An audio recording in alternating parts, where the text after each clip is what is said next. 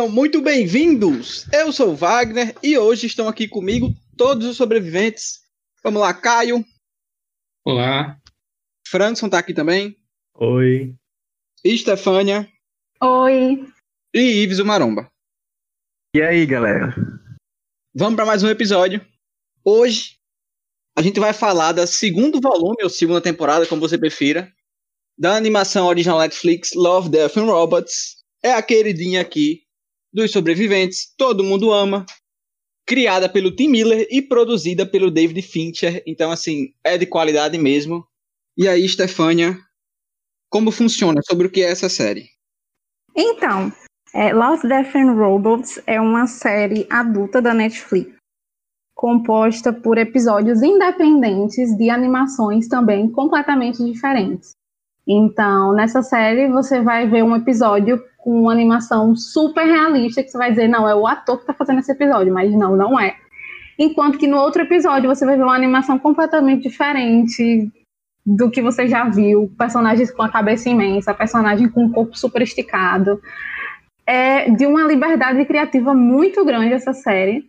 Ela é muito interessante. Ela está envolta nesses, nessas três palavras, né? Amor, robôs e morte. Então, tem episódios que tem os três, tem só dois. É uma combinação dessas três palavras. A série é muito legal. Ela é muito surpreendente. Tem principalmente por causa assim do tamanho dos episódios. Os episódios são muito curtos. E você acha, ah, não, um episódio de sete minutos não dá para desenvolver nada nisso. Dá sim.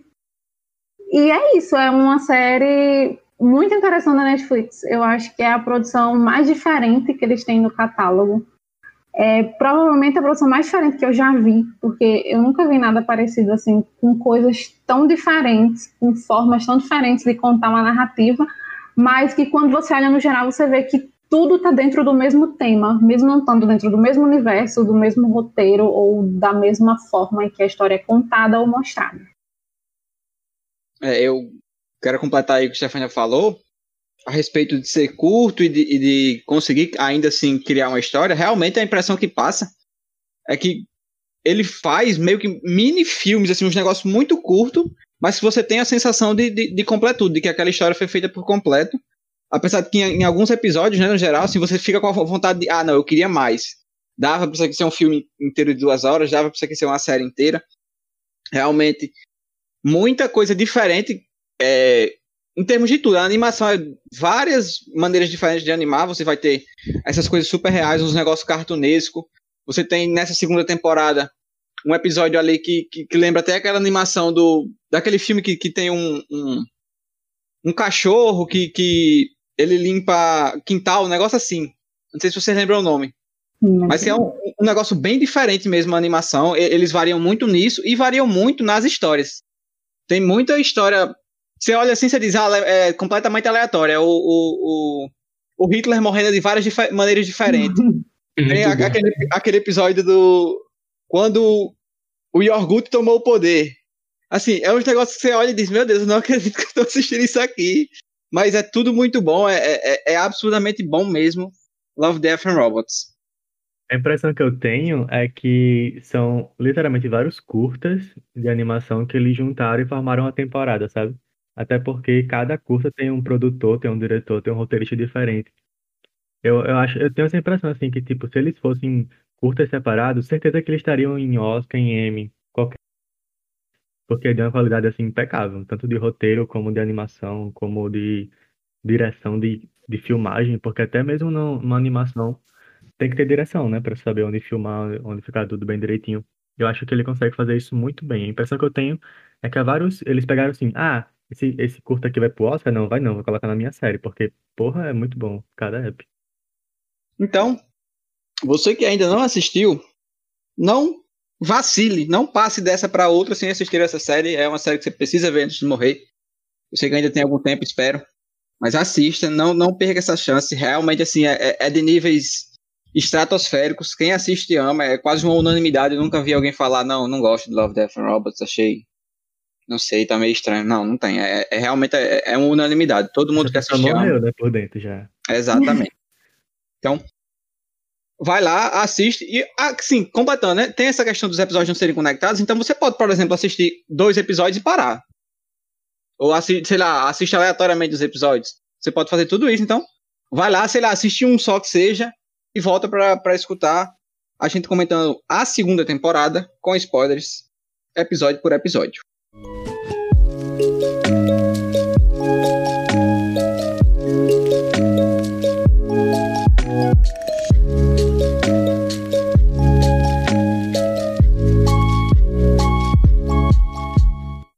Voltamos para o segundo bloco. Agora a gente vai aprofundar, falar com, com spoilers né, a respeito da, dessa segunda temporada. E eu queria começar perguntando a Caio se essa segunda temporada correspondeu às expectativas, se manteve o nível da primeira temporada. O que você achou nesse sentido, Caio?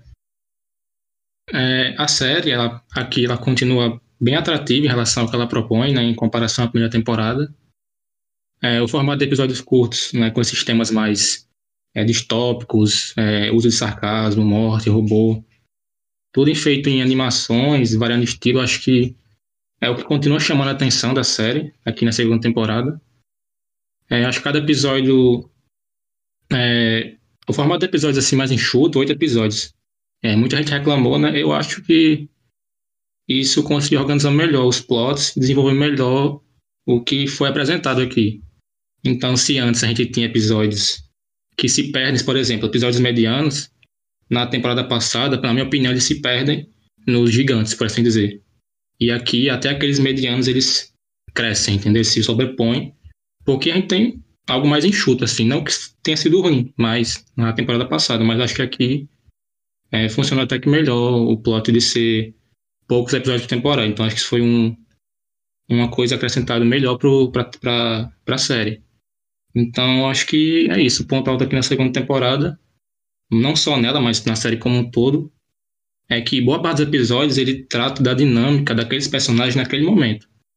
Né? O que Wagner falou, tipo, é curto, mas é muito bom. Aí por que eu acho isso? Porque, diferente de filme, que ele pega e foca, tipo, num, num background do personagem, algo assim, aqui a gente tá vendo a dinâmica, tipo, naquele momento, a conversa daquele momento, daquele personagem, e isso para mim é o que torna a série muito chamativa. Então acho que isso foi bem feito aqui nessa temporada, e ela tá abrindo várias discussões aí, né? O pessoal tá com é um, umas teorias aí, né, Stefani, pessoal, não sei. Ligações entre episódios. Tem que ter, tem então que acho ter. que tem muita coisa aí para discutir, assim, em relação a cada, cada episódio. Ah, eu concordo contigo e eu acho que é, em relação a essa segunda temporada, e a gente fazendo até um comparativo com a primeira, eu acho que essa segunda temporada funciona muito melhor que a primeira. É, não pensando que a primeira temporada era ruim. A primeira temporada é, é ótima, é, só que eu acho que essa daqui, a segunda temporada, ela chega a quase um nível de excelência, né? É, eu acho que eles acertam em coisas que a primeira temporada não acertou. Eu, por exemplo, é, quando eu lembro da primeira temporada, tem, tem episódios como A Testemunha, Sugador de Almas, é, que a testemunha é, é aquele episódio, né, da, daquela menina que fica correndo toda hora e, e Sim, Tá no muito loop. bom, muito bom. certos é, tropos lá é, é que, que ela tá no looping. Você tem certos tropos lá, certas é, construções narrativas até, certos recursos que eu não acho interessante. Esse episódio é, um, é um, pra mim um dos mais fracos da primeira temporada. E O quê? muitos Eu não não. Eu tô Vai passando. Eu, eu, eu vou dizer, eu vou dizer o porquê. Eu vou dizer o porquê, gente. É, esse episódio, da primeira temporada especificamente, ele utiliza recursos que para mim são desnecessários, como por exemplo, nudez excessivo. Para mim, ele, esse, essa temporada ela não precisava desse recurso para chamar a atenção. E aquilo, nesse- esse recurso nesse episódio é extremamente desnecessário. É, mas eu- como eu falei para vocês, eu não acho ruim. Eu só acho que essa temporada acerta em coisas que a primeira errou. Como esse episódio da Testemunha, por exemplo, que utiliza desse recurso que eu não acho legal, que eu não acho interessante, que eu não acho que deveria estar ali. É, outra- a- algumas outras coisas mais, mais aprofundadas também em relação Tá à vendo de segunda ódio, mas temporada bem. É que é que ela utiliza, é, ela, eu acho- que ela pega mais a, a temática daquilo que a, a, a série em si, né, ela quer, ela quer propor e aprofunda mais. Eu vi, é, e, e, até o Caio falou aí, a Stefania falou que tem episódios que estão interligados, etc. Eu tive certa sensação porque, por exemplo, em diversos episódios, é, ele sempre comenta, tipo, ah, esse brinquedo, você acredita que esse brinquedo é de 200 anos atrás? Já outro episódio comenta, ah, 200 anos atrás é, é, a, é, a, gente vivia na Terra ou algo assim. Então, eu acho que eles podem estar passando por um período assim parecido e tal, etc. Talvez realidades diferentes, talvez na mesma realidade, não sei. Mas é, da, soa que, que parece que os episódios estão interligados sim. E a última coisa assim que eu acho que eu posso dizer que realmente assim funcionou muito nesse, nesse nessa temporada é o fato de que ele coloca muitas questões que você sai do episódio com, com, com diversas é, é, coisas a pensar, sabe? É, o que a primeira, a primeira temporada ela faz isso, mas eu acho que ela não aprofunda, aprofunda as, as camadas quanto essa segunda temporada e não, não, não força muito a, a, o telespectador, é, a pessoa que está assistindo, né, pensar sobre essas questões. Como, por exemplo, primeira temporada a gente vê. É, como é que é o nome daquele episódio? Zima Blue, né? É, é histórias alternativas também, se não me engano. É, se não me engano. É, o que mais? Os seis robôs que questionam muito sobre o que é a vida, o, o que é viver o que é a humanidade, qual, qual o desejo da, do homem é, ir atrás de tudo isso e as consequências. Só que eu acho que na segunda temporada, quase todos os episódios questionam isso, sabe?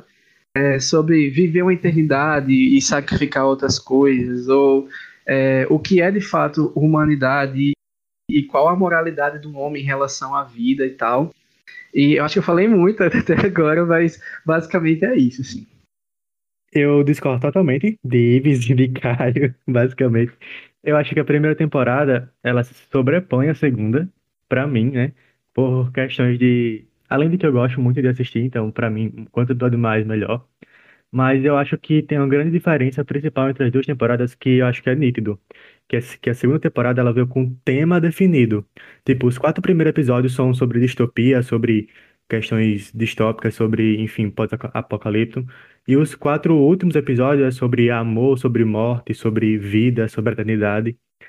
E ela tem eu consigo assim perceber é, assim, perfeitamente os dois temas de quatro em quatro episódios, sabe? Eu tipo até comentei que acho que foi com Wagner, com Stefania, que literalmente os quatro primeiros episódios são distópicos e os quatro últimos eles têm é, distopia, mas não é o, o foco principal e fala mais sobre a vida. Então eu acho que a segunda temporada ela veio com dois temas fixos e a primeira temporada não. É o contrário, ela veio com temas variados justamente para causar impacto, justamente para trazer essa questão do tipo, nossa, eu tô querendo inovar aqui, viu, galera? Tipo, então eu acho que a primeira temporada ela se sobrepõe nesse quesito. Ela, ela é ousada, ela é mais ousada. Tipo, cada episódio é sobre um tema diferente, uma animação totalmente diferente uma da outra, e assim, quase não se repete as animações. E eu acho isso muito bom. Tipo, esse episódio da, da testemunha, pra mim, ele é tipo, é uma explosão visual, assim, inacreditável. Sério, tipo assim, é perfeito sabe? E eu não me importo com essa caixa do, do nudez, até porque é, é adulto, né? Então não tem problema. Mas eu, eu entendo o que você está falando, isso. Mas para mim, a primeira temporada ela se sobrepõe à segunda justamente porque ela traz, além de mais formas de animação, ela traz mais histórias distópicas e ela traz, tipo, mais é, narrativas diferentes, até porque são 18 episódios e aqui é 8, né? Então, eu entendo que na primeira temporada existiam mais narrativas porque tinham mais episódios. Mas, pra mim. Oi. Não, é, eu só queria comentar assim rapidão que eu, eu concordo com, com você nesse sentido, sabe? Acho que a gente só tá falando de, de assim, narrativas ou perspectivas diferentes, né? Porque se for falar em relação à animação ou em relação a propostas ou, ou temáticas, eu realmente concordo total com você. Total, total mesmo. Pronto, então, aí é isso que eu acho que faz a primeira temporada se sair melhor que a segunda, mas a segunda, ela tá espetacular. Assim, tipo, realmente, ela, ela, por exemplo, ela veio sabendo para que ela tava fazendo, sabe? Eu- o que eu, o que eu sinto é que a primeira temporada foi um teste e a segunda temporada veio para consolidar o público. Eu acho que essa é a impressão que eu tenho. Eu acho que a primeira tinha muito mais sendo explorado em diversos temas, muito mais variabilidade técnica, mas na segunda, com o que teve, conseguiu me fazer pensar muito mais em diversos temas e assuntos de forma mais aprofundada. E eu entendo que são propostas diferentes. É. Eu digo assim que, É. ah, pra mim, é mais atrativa a segunda, mas eu entendo a proposta primeiro. Eu concordo com o Frankson na parte que a primeira temporada tem mais liberdade e na segunda é mais pré-moldada. Mas eu acho a segunda que a segunda consegue ser melhor do que a primeira pela quantidade de episódios também. Eu gosto muito da primeira por ter muitos episódios. Pra mim, quanto mais melhor. Mas a segunda, o número de episódios faz com que eles sejam mais marcantes. Por a primeira ter 18 episódios, a gente acaba negligenciando alguns. Eu sei claramente quais são os meus preferidos e tem uns que eu nem me lembro muito bem. E na segunda temporada, pra mim, tá tudo muito claro. Eu sei, tipo, todos os episódios muito bem, eu lembro muito bem de todos. E mesmo tendo alguns que eu não gostei muito, mas tá muito mais claro na minha mente do que da primeira. Tipo, eu lembro, quando eu assisti a primeira, eu lembro dos episódios que eu meio que deixei do lado, ah, esse aqui não é tão bom. E outros que eu acabei, assim, colocando no céu. Então, eu gosto muito da liberdade da primeira temporada, isso pra mim é melhor do que a segunda, mas o fato da segunda ter menos episódios faz com que eles se tornem mais marcantes pra mim. Eu vou com o Frankson nessa daí. Eu prefiro a primeira do que a segunda. E assim, concordando com praticamente tudo que vocês disseram. Só que completando com. na- a impressão que eu tenho é que na primeira eu me senti muito mais chocado com o que eu tava vendo. A, a, a realização de assistir o que eu tava assistindo foi melhor. A experiência, pra mim, foi uma experiência superior. Principalmente por essa questão da, da quantidade diferente que tem de, de histórias. É, é tudo muito louco. Como o Frankson disse, nessa segunda parece que, assim, eles, ah, vamos fazer, fizemos a primeira, vimos o que funciona, e agora a gente tem meio que menos liberdade, mas ao mesmo tempo mais liberdade de aprofundar um, um tema específico. Então é realmente aquilo que, que vocês falaram. Na segunda, você tem dois blocos diferentes de episódios. Os quatro primeiros realmente são claramente quatro distopias. Nos quatro últimos, a gente tem uma questão reflexiva maior.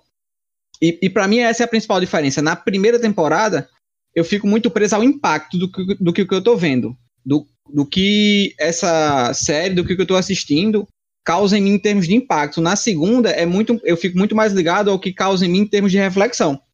Assim como, como o Caio também já comentou isso, comentou, realmente, a segunda temporada me parece bem mais reflexiva do que a primeira. Eu amo reflexão, vocês me conhecem sabem disso.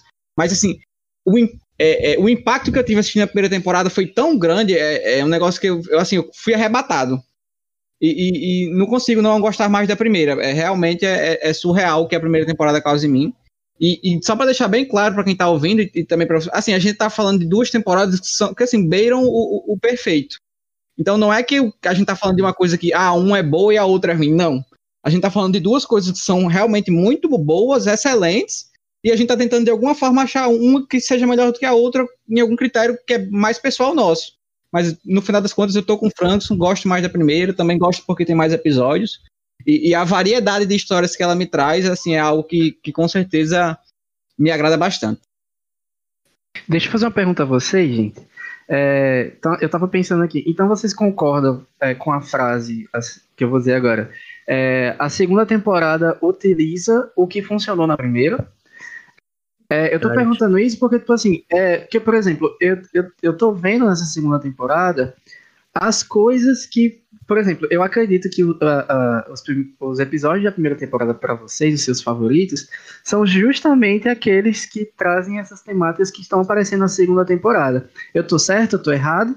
É, é um questionamento para vocês que eu tenho e eu tô me fazendo esse questionamento agora mesmo, assim, tipo, é- é a, a segunda temporada ela traz o que funcionou na primeira, o que funcionou mais na primeira. Eu acho que é, um- Com é uma boa pergunta pra gente aqui, pra mim mesmo. Eu acho que sim. Assim, eu acho que depende do que você fala que funcionou da primeira. Porque, por exemplo, pra mim o trunfo da primeira Eu é essa acho questão de, ter, de ter muita coisa diferente. Porque, assim, se a gente fala em questão, por exemplo, de animação, a qualidade é a mesma, pelo menos ao meu ver. Não, não vejo muita diferença de qualidade da primeira pra segunda. As duas são, são excelentes em todos os estilos que eles se propõem. Eu Na acho que eles a forma narrativa. Eu, é, eu É, falo daquele que foi a história. marcante. Eu acho que eu falo daquele que foi marcante, que, por exemplo, tem episódios pra vocês na primeira temporada que vocês nem lembram, assim como eu. A gente nem é, é, ficou com Deus, né? A gente, a gente fala que ficou com Deus. Eu É, já- com o que você já- falou já- e com o que a Stefania também falou a respeito disso, mas assim, é, eu acho válido lembrar que a gente acabou de assistir esse- o segundo volume, a segunda temporada. se a gente tivesse acabado de assistir a primeira temporada também, eu tenho certeza que, que, que ia estar tá tudo muito mais fresco na cabeça e, e, e que teria alguma diferença nesse, nessa nesse critério do, do quanto marcou cada episódio para decidir qual das duas é melhor, tá entendendo? Pelo menos a é, impressão é, mim, sinceramente. Eu vi a primeira temporada faz pouco tempo e eu tô com o mesmo pensamento ainda. Eu acho que não. Alguns é, sobressaíram muito em relação a outros. E os médios diminuíram muito em relação ao resto da temporada. Não, assim, é perguntando pra Caio, Caio realmente viu há pouco tempo. Você acha que os piores da segunda temporada são melhores que os piores da primeira? É, é, é mais ou menos. Eu não entendi essa pergunta. Eu discordo, já vi que eu discordo, então, se for o caso. Não, eu tô perguntando assim, os piores episódios da segunda temporada para Caio, que assistiu há pouco tempo tudo, são melhores que os piores da primeira. Eu tô comparando os, os piores com os Não, piores. É... No caso, são os menos bons com os menos bons. Pra mim, acho que o único assim, que eu realmente não gostei muito foi o, o Ice, né? Gelo. Mas eu não acho que é, é nesse quesito, assim. É no quesito que aqui tem muito menos episódios medianos ou ruins. Ou se tem, eles são engrandecidos por causa que a temporada Concordo. é pequena. Na primeira temporada, Concordo. tem muito mais episódios com esse sentimento, porque a temporada é grande e quando tem esses episódios, eles vão ser diminuídos em relação à temporada. Assim, o sentimento. Assim como vocês têm mais faves na primeira temporada, por isso que vocês têm esse maior apego a ela, eu acredito. É, assim, não dizendo é... que a primeira temporada é ruim, eu amo a primeira temporada, gente. Eu gente, eu vi a primeira temporada. Não, não é ruim. Não, pra... não é. Eu só tô dizendo isso. Ela, por ter ela só tem histórias que não marcam, só isso. Como?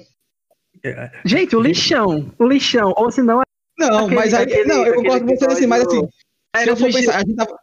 Aquele era do gelé. Pode falar, vá. Se você, se você fosse duplicar a segunda temporada, com certeza ia ter mais histórias que não marcam. Por exemplo, só para dar um exemplo, a gente tava montando o post do Instagram da primeira temporada, né? Esses dias. A gente tava pensando em colocar é. oito episódios no total, como os nossos preferidos, certo? Tipo assim, iam, até onde eu e a Stefania tava, tinha combinado, iam entrar seis da primeira temporada e dois da segunda. Aí a gente mudou e ia entrar é, cinco e três, né? Iam uhum. ser três da segunda e cinco da primeira.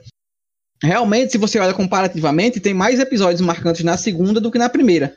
Mas, no geral, por ter mais episódios, a primeira, para mim, tem mais episódios marcantes.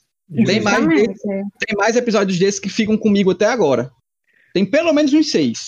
Nessa e também tem a questão que o é só contou, é mais moldada essa segunda temporada. Eles pegaram que o pessoal gostava mais. Eles, eu acho que eles deram uma olhada aí nesses negócios é, de, de, tipo assim. de crítica e moldaram melhor a segunda temporada. A primeira tem uma liberdade muito maior, tem muito mais direções e mais públicos para atingir. A segunda já é para um público mais nichado. Tipo assim, concordo com o que Ibis falou. É, eu concordo com o que Ibis falou, que eles meio que pegaram o que deu certo, mas assim, não é o que, o que exatamente eles pegaram. Acho que eles pegaram a forma narrativa de fazer o episódio. Por exemplo, um, um começo meio dramático, depois um meio de ação e um final de, de, de, de deixar você com pergunta, sabe? Essa questão narrativa de você formar um episódio, eu acho que eles pegaram esse, essa fórmula, vamos colocar entre aspas, e aplicaram entre a, na segunda temporada. A primeira temporada, ela literalmente, eu acho que foi um teste, sabe? Tipo assim, vamos colocar isso aqui e vamos ver a resposta do público. Eu concordo com isso com você. Sabe? Eu tenho essa impressão. Eu também tenho. Eu também tenho. Mas, assim, é... assim sinceramente, eu não... até essa, é sobre essa questão de pegar o que funcionou, vamos colocar aspas bem grandes aí, porque eu acho que a primeira temporada funciona muito bem do início ao fim. É, mas, tipo, eu, eu, eu, não, eu não curto muito essa coisa. Porque, por exemplo, a, a primeira temporada tem uma variação gigante de animações, né? A gente vê coisa até, tipo, bem, bem doida, assim, que a gente nem, nem imaginava ver. É, ou nunca viu em, em lugar nenhum. Aquele, um tipo de animação bem diferentão. É, só que essa segunda temporada utilizou muito da, da, da, daquele recurso 3D e tal, onde pessoas parecem aquele né? é exa exatamente que sinceramente assim, OK, é legal, mas eu não eu, eu gostaria de ter visto mais animação, mais variedade de animação, porque eu acho que mas isso era um teve, pouco forte. Eu não sei. Eu, Tem um episódio, aquele porque... episódio do trem, pô, é quase uma pintura, é muito lindo aquele eu episódio. Ia, eu, come, eu comentar ele agora. Ele, ele e, a, e, o segundo episódio, por exemplo, eu acho que pra mim são os mais diferentões. O, o segundo episódio, pra mim, que eu esqueci o nome, é Gelo, né? Gelo. É, ele, é, ele usa mesmo ele me lembra de, de muito Zima um Blue. clipe do, do, Ei, É de do Gorillaz, vamos tá ligado? falar no, A no- sensação- episódios. Isso aí vai entrar no- Exatamente, é melhor pra Ah, é, é pra verdade, é verdade. Mas É. assim, de vamos geral, de geral, ensejo. eu senti falta disso. Vamos então? Não, é, é porque eles. Eu sinto isso, eles maldaram mais. Por isso que tem. tem acho que é três episódios realista. Sim, Ou é dois? são três. Coisa assim. É, são- é, eu- o último é, Eu não é se era o realista, Michael B. Jordan não cheguei a ver. o. É, muito bem. muito- Até o suor do do homem eles quê? pegaram. Mas assim, vamos comentar os episódios agora, vamos? Ou não? Vamos, vai, Vamos, vai, começando Wagner. do começo. Do começo. Atendimento vamos do automático começo. ao cliente. Ah, primeiro episódio desse, do- desse segundo volume. Vou ser muito honesto, eu achei que podia ter começado melhor. Não sei o que vocês acham. Ah, eu achei engraçado, ele é meio bobo. Eu, esse episódio é pra divertir. É, É pra esse é o gente mais, rir é mais uma coisa engraçado. que estressa a é o mais gente. engraçado da É uma coisa, se você precisa falar com qualquer serviço que é prestado pra você, é um estresse. Ives tem local de fala porque ele tá do outro Tá lado. Ives. Ele estava do outro lado, no caso, porque ele já trabalhou com isso. Então, é estressante, acredito que para eles, é estressante para a gente. E eles mostram isso de uma maneira muito interessante com a temática da série, que é com robôs. É, assim, É bem na verdade, o que eu- divertido. O que eu gosto desse episódio é porque é meio que acontece um, uma espécie de apocalipse robô. Eles dois ficam fugitivos de todos os robôs, exclusivamente por uma mudança de um quadro num instante.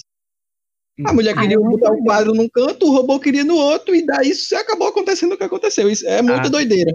Mas a Ai. realidade é que é assim, qualquer besteirinha buga um bicho desse. Tipo. Eu acho que vocês não pegaram a, a, a essência do episódio. Tipo assim, eu eu peguei que, que seria mais ou menos como se fosse a empresa de, de aspirador. Ela tem um serviço que é o serviço VIP de proteção contra aspirador de pó. E ela quer fazer você comprar esse serviço. Mas como ela faz isso? Ela faz o seu aspirador de pó virar um carnificina assassino para lhe matar. Aí a Muito única, a única alternativa que você tem é você comprar o serviço VIP deles, que é a última fala do episódio, que ela Sim, quando ela é. joga, joga o fone de ouvido para fora. Então eu acho que é uma crítica a justamente a esse serviço de telemarketing que faz de tudo para você comprar o serviço deles, sabe? Então eu acho que essa é a crítica do episódio, assim. E outra coisa que eu percebi também é que não existe pessoas novas no episódio inteiro, tipo, só só véi. Não, esse episódio aí, quando, quando ele tava começando e tal, a- o velho na piscina e tal, e o pessoal, eu, eu digo, eu já assisti isso aqui onde? Aí Eu pensei, pensei, Uau! não, exatamente, no porque é, é- é quase a mesma coisa, os robôs fazem tudo, todo mundo gordo ali, Sim. só Exato. comendo e tal. É, é- é mais ou menos que- por aí. Eu acho que o episódio Eu ser pensei o construído mesmo. assim, pra mim, foi, foi uma, uma tacada muito boa, porque eu- todo mundo pensou na mesma hora, a mesma coisa, né? É, e- Sim. É, tipo, a sensação é que você já viu isso, que você é, já experimentou isso. E, sinceramente, é, esse, esse episódio me trouxe um tom daquilo que é excelente na, na Netflix, sabe? Tipo, tem carinha de Netflix. Por exemplo, esse episódio me lembrou muito aquele episódio de, de Black Mirror, da- dos cachorros lá, assassinos e tal. Vocês lembram É. desse episódio? Sim, É todo sim, preto e branco. e tal. É, exatamente, me lembrou muito esse episódio, assim, só que de um, de um tom mais ácido, mais divertido, sabe? Eu acho que esse episódio trouxe muita cara da Netflix, assim, e cara daquilo que é bom deles, que é essa cara da, do Black Mirror, né? E é feio, viu? Os personagens, pelo amor de Deus. Eles é fizeram de um jeito design. bem caricato, bem caricato mesmo. É que deixa legal é ser caricato, né? Assim, bem feio mesmo. É. E É deixar tu, é tudo muito bonito no episódio, a paisagem, os robôs, é tudo muito bonitinho, e os seres humanos são horrorosos. Foi bem proposital. Eu gosto de. Assim, eu falei que podia ter começado melhor, mas talvez tenha dado a entender errado que eu não gostei. Eu gostei, mas assim, eu penso o seguinte: que, por exemplo, se o primeiro episódio dessa segunda temporada fosse ou o Esquadrão de Extermínio, ou o Snow do Deserto, ou o Gigante Afogado, seria um impacto maior para o primeiro episódio, para você começar a temporada já e, meu Deus. Pois É eu sobre acho isso. que o gigante afogado finaliza com a chave de ouro. Acho que ele é perfeito no final. você, eu concordo Eu com você, mas assim, principalmente pra essa questão do impacto do primeiro episódio, entendeu? Por Aham. exemplo, eu lembro, é, a gente ainda tava lá, acho que 2019, né, a primeira temporada. Sim. que assistindo aula lá no- no- nos auditórios, né? Aí eu, Franks assisti tudo, eu lembro que a gente comentou, e a gente comentou a mesma coisa, assim, do impacto que a vantagem de Sony causa na primeira temporada. Antes era, era diferente, né? A, A a sequência era diferente. é. A vantagem de Sony era o primeiro episódio. E assim, você termina a vantagem de Sony impactado pelo que E você esperando o próximo episódio, porque eu não sei você, mas eu esperei que tivesse continuação que dele no próximo. E não Exatamente. continuou, Ai. tipo, Não, começou eu, não, um eu não episódio esperava isso, mas, mas assim. Sabe, você, eu acho que esse primeiro Gente, impacto a vantagem- da série é importante. Assim, óbvio que aqui a gente já sabia o que Uhum. esperar, né? Lá, lá em A Vantagem de Sono era um negócio tudo muito novo, a gente não tinha muita ideia do que esperar. Aí a série te pega e, nossa, realmente. Gente, mas deixa eu bom. rapidão. Diga. Hum. Gente, mas o, o, o, o primeiro episódio da primeira temporada não é os seis robôs, não. Não, a vantagem só na quarta. eles não? mudaram Era a a vantagem listagem. de mudaram Sony, a o primeiro, eu lembro. Eles mudaram a Foi. listagem. Agora, antes era a vantagem de Sony o primeiro. É que eu lembro, eu O lembro Três que, Robôs era o segundo. sei. Agora, agora começa com os três robôs. Era, Enfim, eu, eu eles- eles a fizeram era o isso primeiro mesmo. Mas era o primeiro, era a vantagem É. de Sony e ele impacta. Aí assim, eu fiquei com essa expectativa na segunda temporada, entendeu? Eu digo, nossa, Uhum. a primeira começou com um dos que provavelmente é o melhor de todos. Assim, se você pegar os. São 8 com 18, 26, se você pegar os 26, a vantagem de Sony briga pra estar no top 3, muito provavelmente. Sim. Aí eu, não, o primeiro da segunda temporada vão começar daquele jeito. Aí chegou esse, não é ruim, mas assim, eu esperava mais, então acabou me frustrando um pouquinho nessa questão da expectativa. Mas eu gostei muito do final do episódio, assim, nessas, desses desvaneios, que eu pensei, um negócio meio Mad Max. Eles Sim. fugindo e os Nubo indo atrás dele, aquela fuga e tal. Sei. Acho que seria Bem Terminador do interessante. futuro, né? Sim. Alguém quer completar mais alguma coisa a respeito desse primeiro episódio? É, Eu não sei vocês, mas. Não, eu, eu, só, eu só ia dizer que eu. eu assim, eu, não é que eu discordo, eu concordo, é só uma questão de perspectiva mesmo. De que, assim, pelo menos pra mim, Ives, quando a- eu sei que algo é muito bom, eu já espero que venha muito bom, né? É, o primeiro episódio mim funciona ser o primeiro episódio, entendeu? Que ele começa num tom mais leve, no sentido de. É muito. Até, até o próprio design dele é muito branco, é muito claro, ele é muito enxuto no sentido.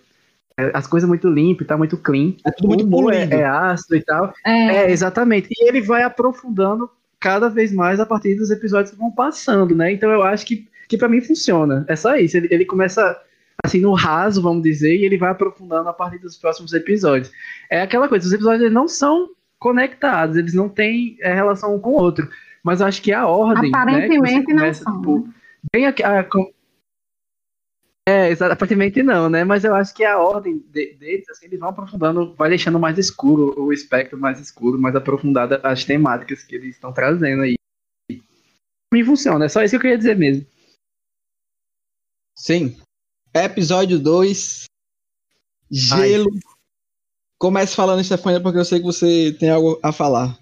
Stefania, o que mais quer falar desse episódio aí? Militar, É hashtag militando. ele, ele tem animação, como já comentaram, bem parecida com Zima Blue, que pra mim é bem diferente. Eu não é acho diferente bonito, também. mas Pra mim eu é gosto diferente. por ser diferente, né? Assim, que eu- a diferente bom pra que mim, tá tá ok. falando. Desculpa, a respeito do que o Stefan tá falando, assim, tem uma cena nesse episódio que é muito bonita.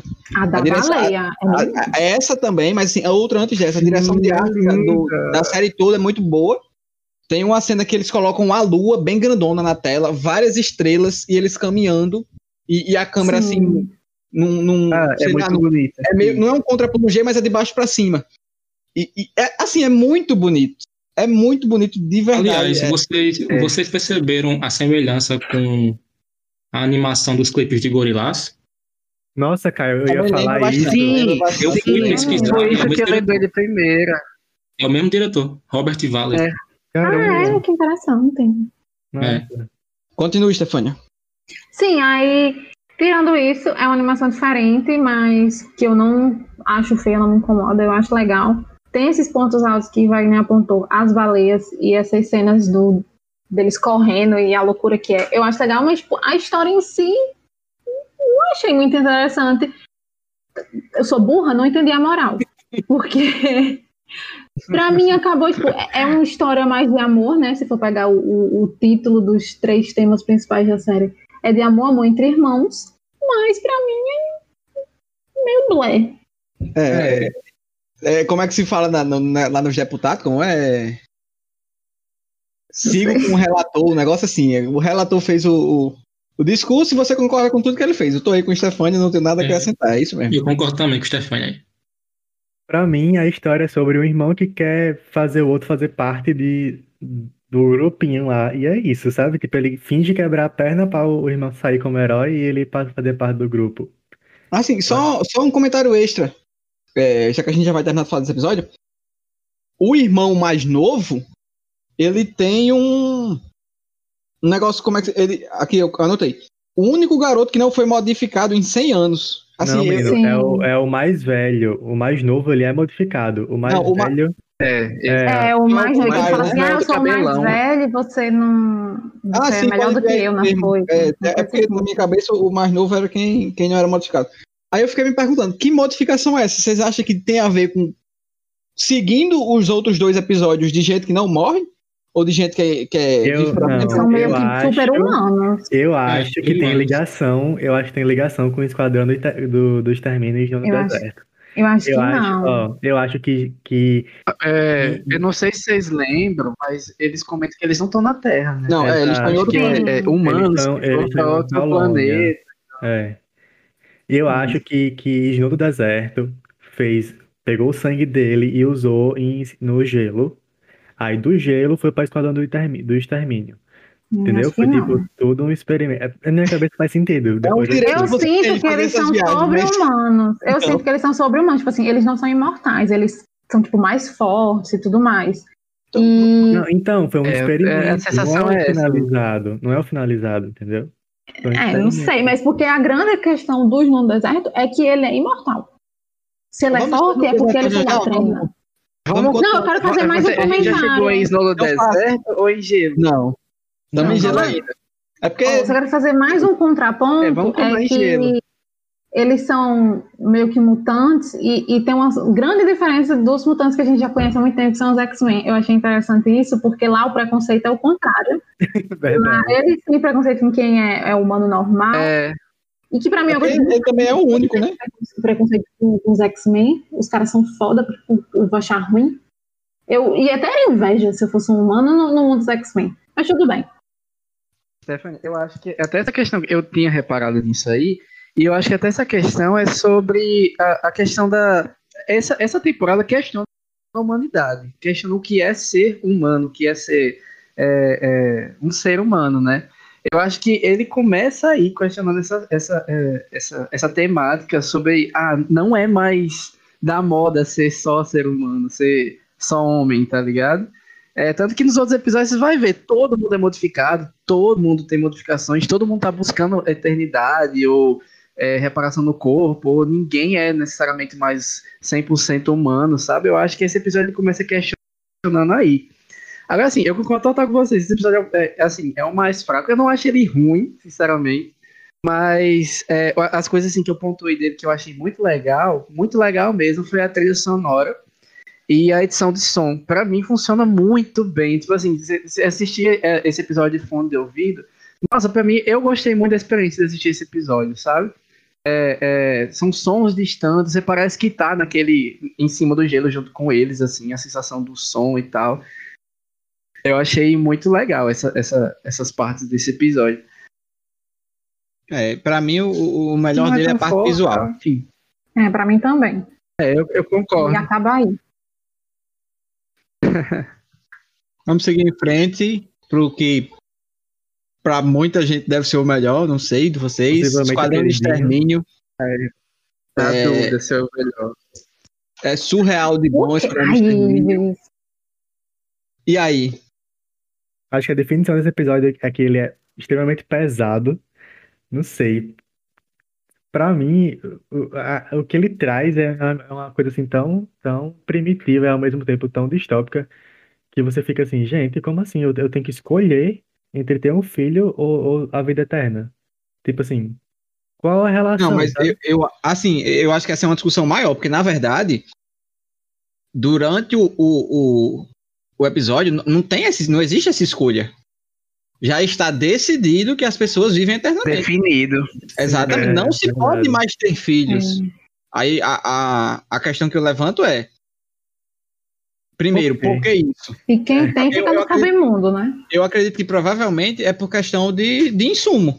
Natalidade, né? Controle da População. É. infinita ninguém nunca morre, não Justamente. pode transformar o planeta inteiro em lavoura que não dá conta. É. Agora, assim, a- qual foi o. Isso aí a gente só pode especular, não tem muito pra onde correr, mas assim, como foi decidida essa, essa, essa questão, entendeu? Eu acho que vai muito dessa discussão do da série como um geral, essa questão da, da humanidade. Quem foi que decidiu isso? De que, não, beleza, agora vamos viver pra sempre, ninguém mais pode ter filho. E, e- e não bastando isso, existe um, um esquadrão que mata essas crianças, entendeu? Não, mas é- isso é uma, uma ambição da humanidade, vamos ser bem sinceros. Eu concordo. Acho que a maioria das pessoas tem os desejos de viver para sempre. Eu acho que esse episódio, assim, é, é um episódio. Assim, eu acho que tem outros que também são, mas esse episódio ele traz muito aquilo que é cyberpunk, sabe? É, a gente tá, tá questionando sobre essa questão futurística, mas trazendo sobre a temática cyberpunk em si e tal. De que é aquela coisa, né? De que a gente tem um futuro onde ele tem muita tecnologia, tu- é, tudo ao redor é muito tecnológico, mas a gente vê aquela é, disparidade gigantesca, maior do que a sociedade atual, é, de pessoas muito ricas e pessoas muito pobres, e tudo isso condicionado à, à, à questão de natalidade, essas coisas. A gente assiste muitas é, coisa parecida, né? É, eu, eu, eu, assim, na, na, ponto de vista do, do episódio que eu tava vendo, e eu concordo fazendo voz ao que Wagner falou, é até essa questão mesmo de você ver a, a natalidade da, é, do povo, de que não pode haver mais é, é, crianças crescendo, e que eles estão buscando a, a, a vida eterna e tal, etc. Só que você vê que isso é uma coisa de gente rica, gente que pode manter a sua vida por muito tempo. Você vê aquela, aquela menina lá cantando, né? Aquela, que inclusive aquele, aquela cena dela cantando é muito linda, gente. Nossa, eu arrepiei, É, sério. Nossa, eu também, eu também. É, é- ela cantando, essa menina, essa cantora, né? Ela pode ficar renovando a sua, a sua, como é que é? A sua vida e tal, o seu tempo de vida, enquanto que aquela mulher lá, ela, é, exatamente. Enquanto que aquela mulher ela fala, tipo, eu já vivi muito tempo, mas meu tempo tá acabando e tal. Então você vê, você percebe que ela não pode fazer aquela, re- aquela renovação. Não, eu, eu acho, eu acho importante falar a respeito dessa mulher aí, Ives. Tem uma frase dela que pra mim é muito sintomática, que ela fala: "Eu não me amo o suficiente pra viver pra sempre". Ei, Exato, pesado, exato. Eu ia chegar nesse, eu, eu ia chegar nesse ponto. Eu ia chegar nesse ponto. É, inclusive, pode até comentar aí, já que você. Já Assim, falou. porque é, a impressão que eu não, eu não- é uma discussão assim ampla. Eu não sei até que ponto é decidir, por exemplo, supondo hoje que existe essa possibilidade. Vamos, vamos se colocar aqui no lugar deles. Chegou a tecnologia. Inclusive, acho até importante a gente discutir a respeito, porque o que Uhum. acontece lá é uma máquina de rejuvenescimento, né? Isso, Sim, sim. isso. Então, vamos deixar isso É. aí claro. É uma máquina de rejuvenescimento, eles não deixam claro como isso acontece, se, se, o, se essa máquina é, tira células velhas e coloca células novas, não sei exatamente o que ela faz, mas é uma máquina de rejuvenescimento. Beleza, essa máquina existe. Preço por usar isso em toda a humanidade. Não vai ter mais gente podendo nascer. Quem tá vivo tá. Outras pessoas não poderão existir. O quanto é egoísmo de quem tá vivo decidir por esse por esse lado, por, por escolher. Não, a rapaziada que tá viva aqui agora vai viver indefinidamente. É a gente e, e- e é nós mesmos, não vai ter mais ninguém. O, o quanto isso é egoísta, porque pra mim a impressão que passa nessa frase dela é isso, é que quem decide viver pra sempre tá sendo egoísta. Sim. É, eu não- posso é, o- deixar de é o novo comparar. normal deles, né? Sim, É, o que Ives falou aí, eu não posso deixar de comparar com é, Doctor Who e The Good Place. Por exemplo, essa questão no final do diálogo da mãe, né?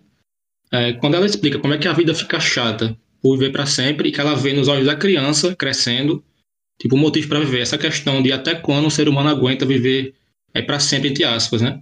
Que é, que é o dilema do doutor em Doctor Who. Ele tem mais de dois mil anos. E em The Good Place, ele ele é, aborda isso de forma muito mais profunda, porque a gente tem a questão do pós-vida, e em certo momento eles chegam lá e as pessoas estão vindo há milhares de anos praticamente, e elas estão com o olhar morto ali, é tanto que elas querem uma saída, que é tipo acabar de vez. Então acho muito interessante esse diálogo que a série traz, é, até onde o ser humano aguenta realmente assim é, viver para sempre, né? É, quando, quando seus propósitos acabam, o que Sim. você faz? Tipo, e aí?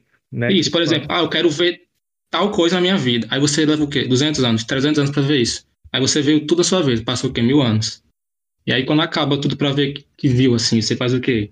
Pois é. Aí Pois é. Eu acho que quando chega esse ponto em que não existe nada de novo, você meio que perde propósito. Sim. É, e essa série, gente, é, essa série não, essa, esse episódio também, pra mim, tem muita cara de Netflix. Quando eu digo isso, é que comparando com alguma coisa que o Netflix já fez.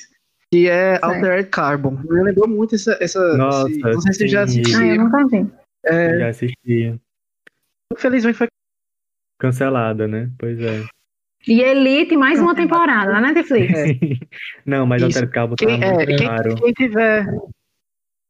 É, quem tiver aí, é, é, quem tá ouvindo a gente aí já tiver assistido, comenta aí as comparações entre o episódio, esse episódio e, e Altered Carbon, se vocês acharam parecido, se não. Mas assim, me lembrou muito, Frankson, é, você que já assistiu também, é, a sociedade é muito parecida, né? Eles vivem pra viver mais. Ao Exato. ponto deles até trocarem de corpo, até trocar de pegar a consciência e jogar para outro corpo, para que eles possam viver mais aí, pra um corpo mais novo ou, ou coisa assim. E Eles a sociedade capa, né? deles, A capa. é exatamente, eu nem lembro muito os detalhes, mas a sociedade deles é, é esse o novo normal deles. Eles vivem dessa forma. É, não, não há espaço para questionar isso. Eles cresceram assim, eles estão assim, é, é a sociedade deles, né? Esse episódio traz É. também essa perspectiva aí de que esse é o novo normal. E acho que um ponto a se levantar é que essa, esse episódio em específico, ele não tem tanta tecnologia envolvida. Não sei se vocês re- repararam nisso, mas tipo, eu fiquei pensando, por que, que não tem robô para fazer isso? Para exterminar as crianças, já que é um, um papel tão difícil para uma pessoa. Eles têm uma puta tecnologia que é fazer eles se rejuvenescer, mas eles não têm tipo, um robô para fazer um- esse trabalho de corno que é matar as crianças. Eles Inclusive, mandam outras É, bom pessoas. Por questionamento que isso aí. Por que isso? Porque não tem É um bom uma máquina para questionamento. fazer isso. Eu fiquei os carros voadores dele, né, são baseados naquele da década de 50, né, inclusive. É, tem uma coisa, uma coisa meio vintage, né? Mas enfim, eu fiquei me questionando Retrô, isso. é, E também, sendo que claramente a, a policial não. Mas o policial, você olha para aquele homem, o homem tá exausto. O homem tá com olheiro, o homem tá acabadíssimo. Não dá para ver que ele tá abalado de fazer aquilo. Então, como eles não percebem isso? Tipo, foi um questionamento que eu fiquei. Como ninguém percebeu o quão abalado ele tava fazendo aquilo, a ponto de chegar naquele ponto dele conversar com a menina e tudo mais, ter aquele diálogo fantástico, pra mim é maravilhoso aquele diálogo dela explicando, As razões sorri, que- eu dá vontade de chorar, gente. sim, as razões que fez com, com que ela desistisse da vida eterna pra ficar com, para ter um bebê, ter a bebê dela. E eu não entendo, eu não entendo também como a policial não tá abalada também. Como ela não tá mal, como ela aceita tão bem isso. Tipo, como ela aceita tão bem matar bebê. Na hora que ele mata o bebê, ele levanta o, o ursinho, tipo, aquilo foi o que mais pegou ele. Eu acredito. Sim, também foi um questionamento que acabou sendo levantado pelo meu namorado quando a gente estava assistindo. É porque ele só começou a sentir aquilo agora, né? Ah, eu Eu- acho que isso eu sei dizer. Certo. Porque você lembra quando acabou o canto da mulher lá, aquele canto perfeito, aquela sereia cantando, tudo bem? Uhum. É, que ela fala assim: Ah, é, se não fosse por isso, eu poderia me casar com você e ter filho. Eu acho que E foi ele essa, arregala o olho. essa- eu acho que foi nessa frase que ele percebeu: Nossa, eu quero ter um filho. Tipo, ele, ele se tocou pra ele mesmo assim: Caramba, eu quero, tipo, ter uma família, sabe? Aí Eu acho que foi isso que fez ele virar a chave. De tipo assim, nossa, eu tô matando a família de outras pessoas. Porque até então ele chama a outras pessoas de procriadores, né? Tipo, É. é, tipo, é como se fosse, sei lá, um outro tipo Pejorativo, né? é, ou- outro tipo de ser, sabe? Tipo, ah, ali são os procriadores, pessoas que têm filhos. Tipo assim, como se fosse um gado que você mata os filhos, sabe? Só dizendo que são pessoas igual a você que tá tendo, quer ter uma família. E Quando não, e não só isso.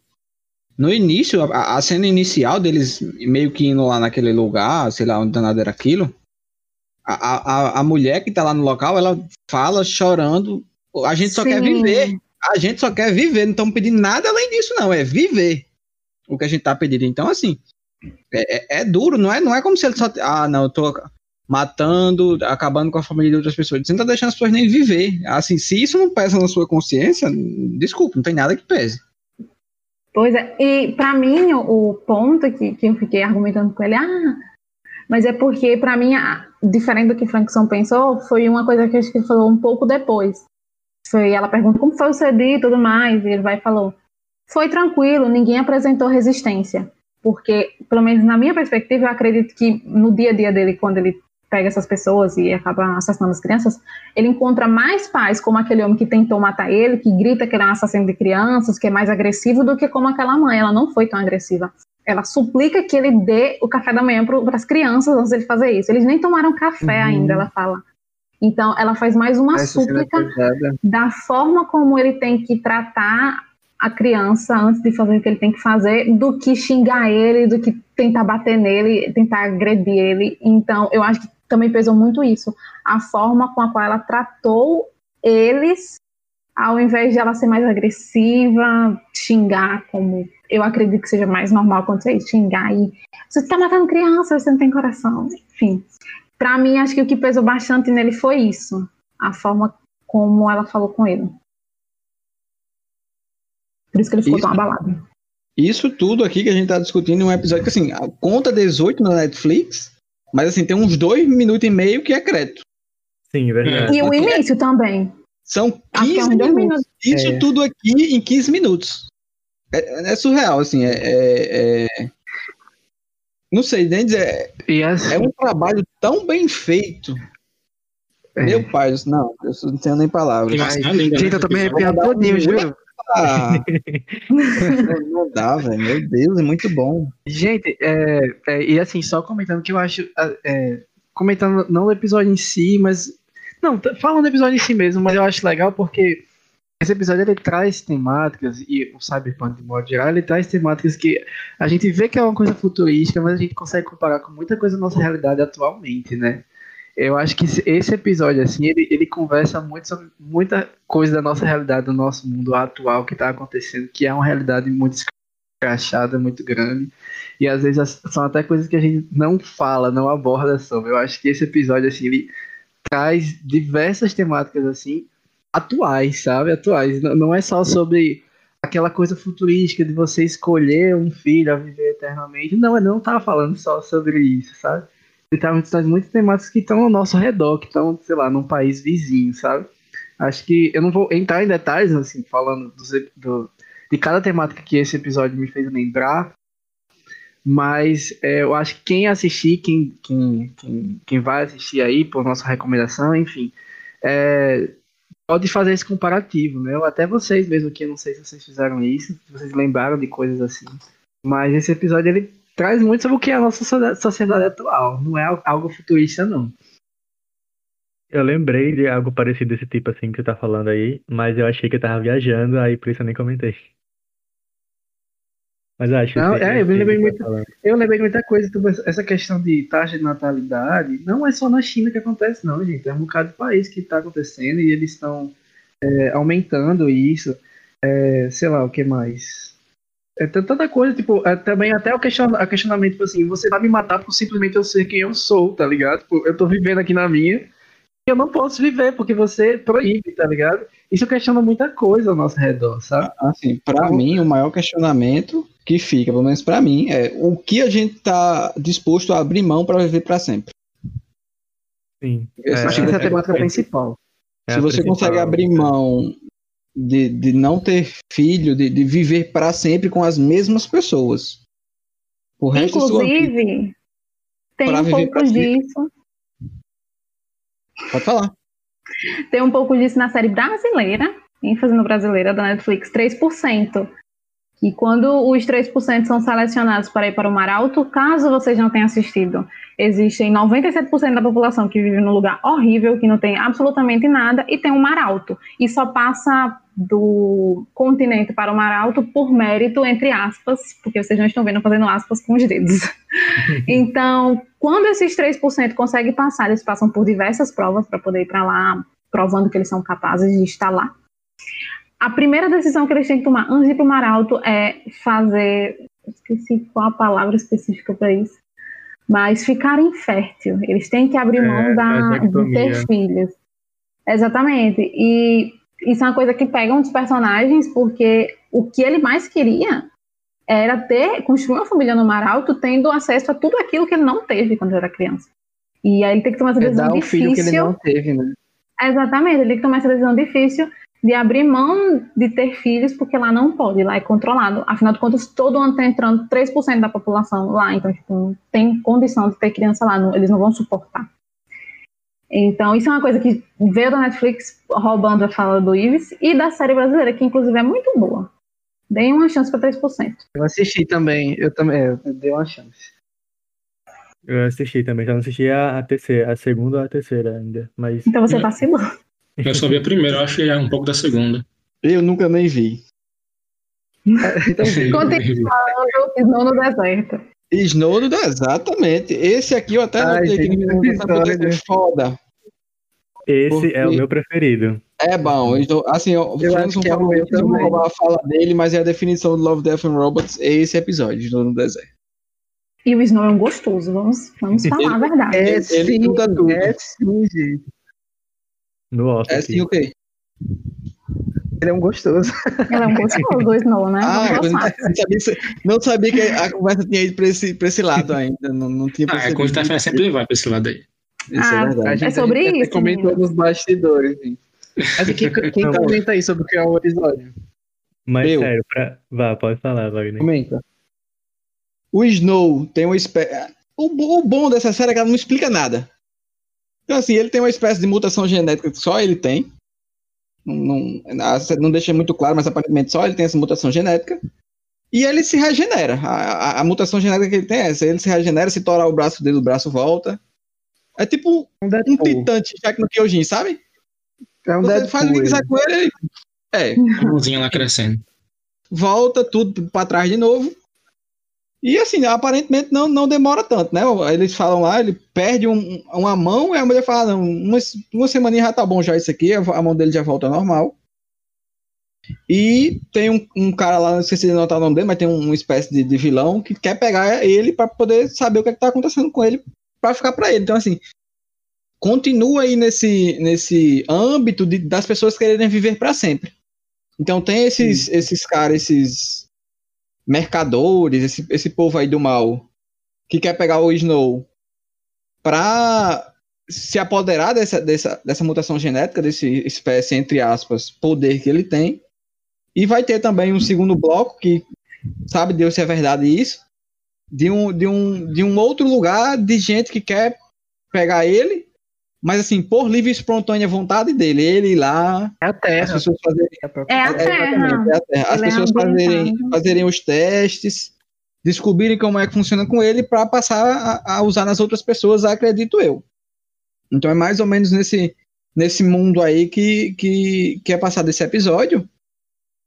E assim, um desertão enorme, né? Ninguém é, vive bem lá, aparentemente.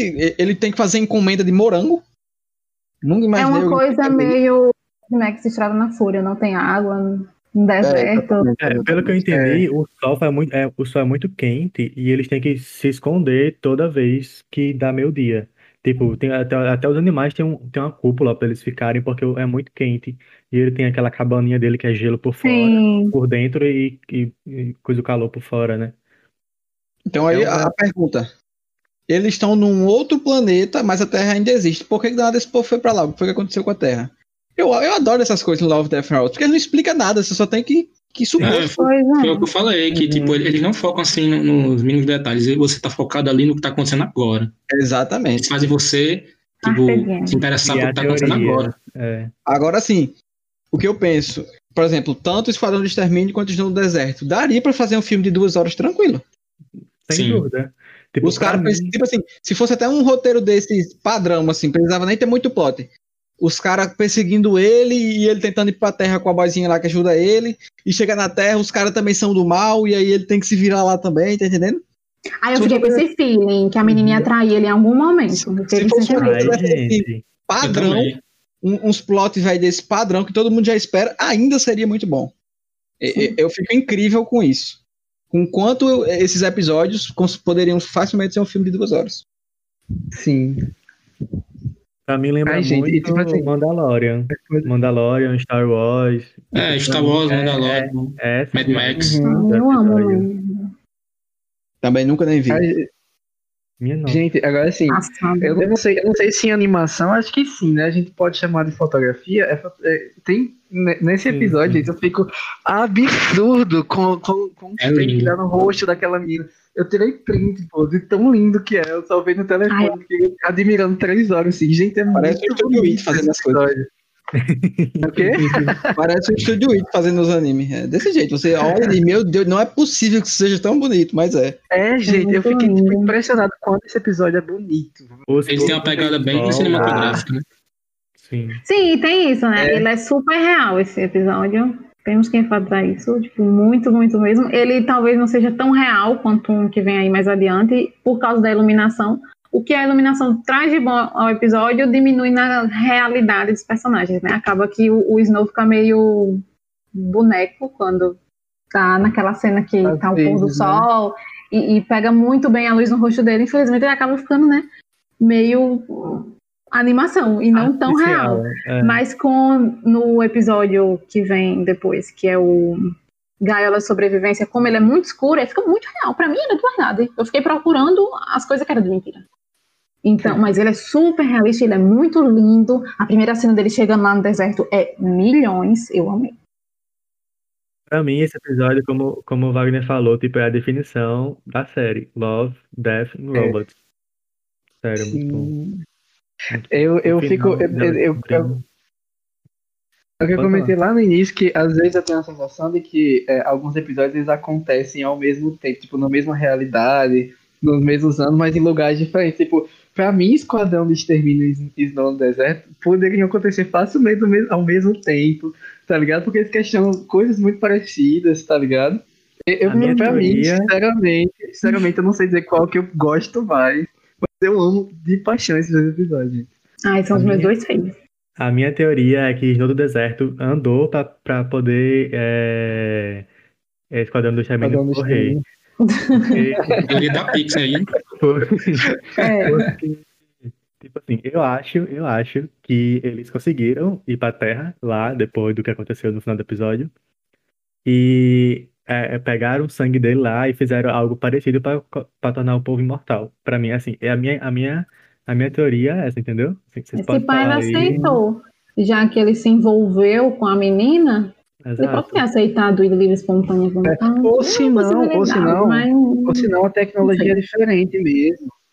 Tipo, a tecnologia na Terra é tipo, ah, já vamos ficar rejuvenescendo as pessoas.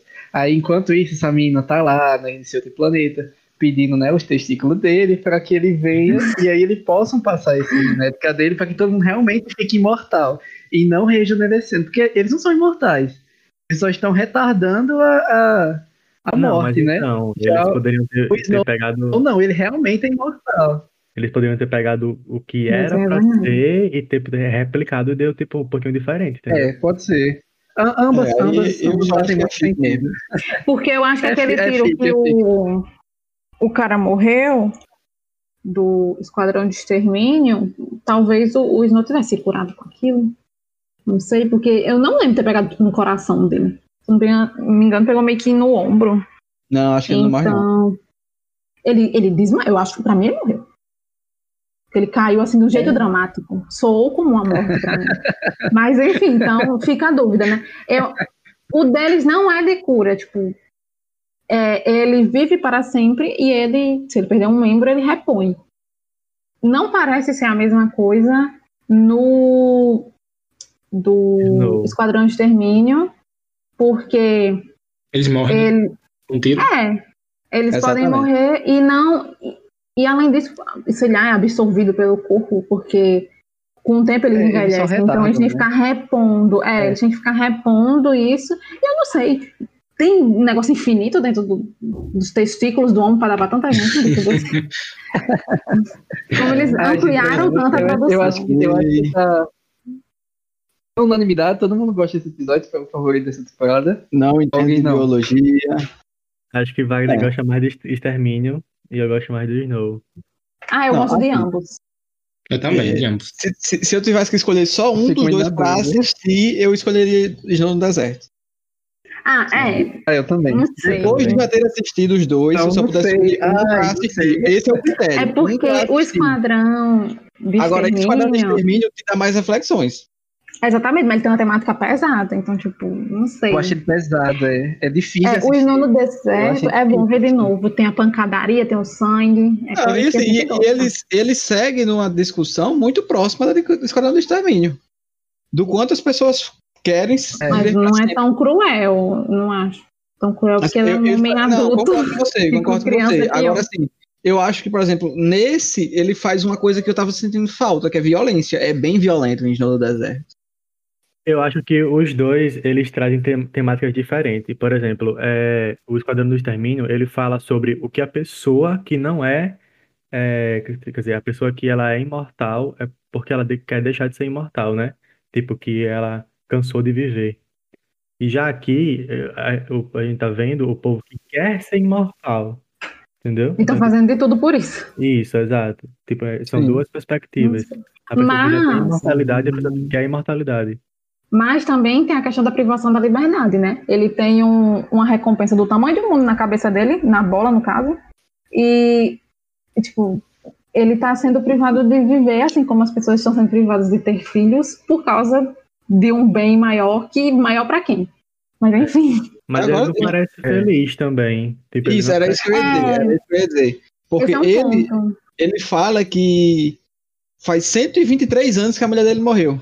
Pois E, é. tipo, n- não só isso, né? Se eu não, se eu não tô enganando, ela, ela se suicida. Ela não é de Sim. velhice. Se é. suicidou. É, tipo, ela Porque tava tão é- velha. Não, Não, ela se suicida, se eu não tô enganado. Porque. não. Ela, Ela ela se é velha. suicida. É o que Frankson velha falou. Ela fica triste porque ela tá envelhecendo e ele não está. Isso, então ela se mata. exatamente, exatamente. Mas esse é o motivo da- do, do suicídio dela. Ela não, não aguenta a, a ideia de que ele vai continuar e que ela vai morrer.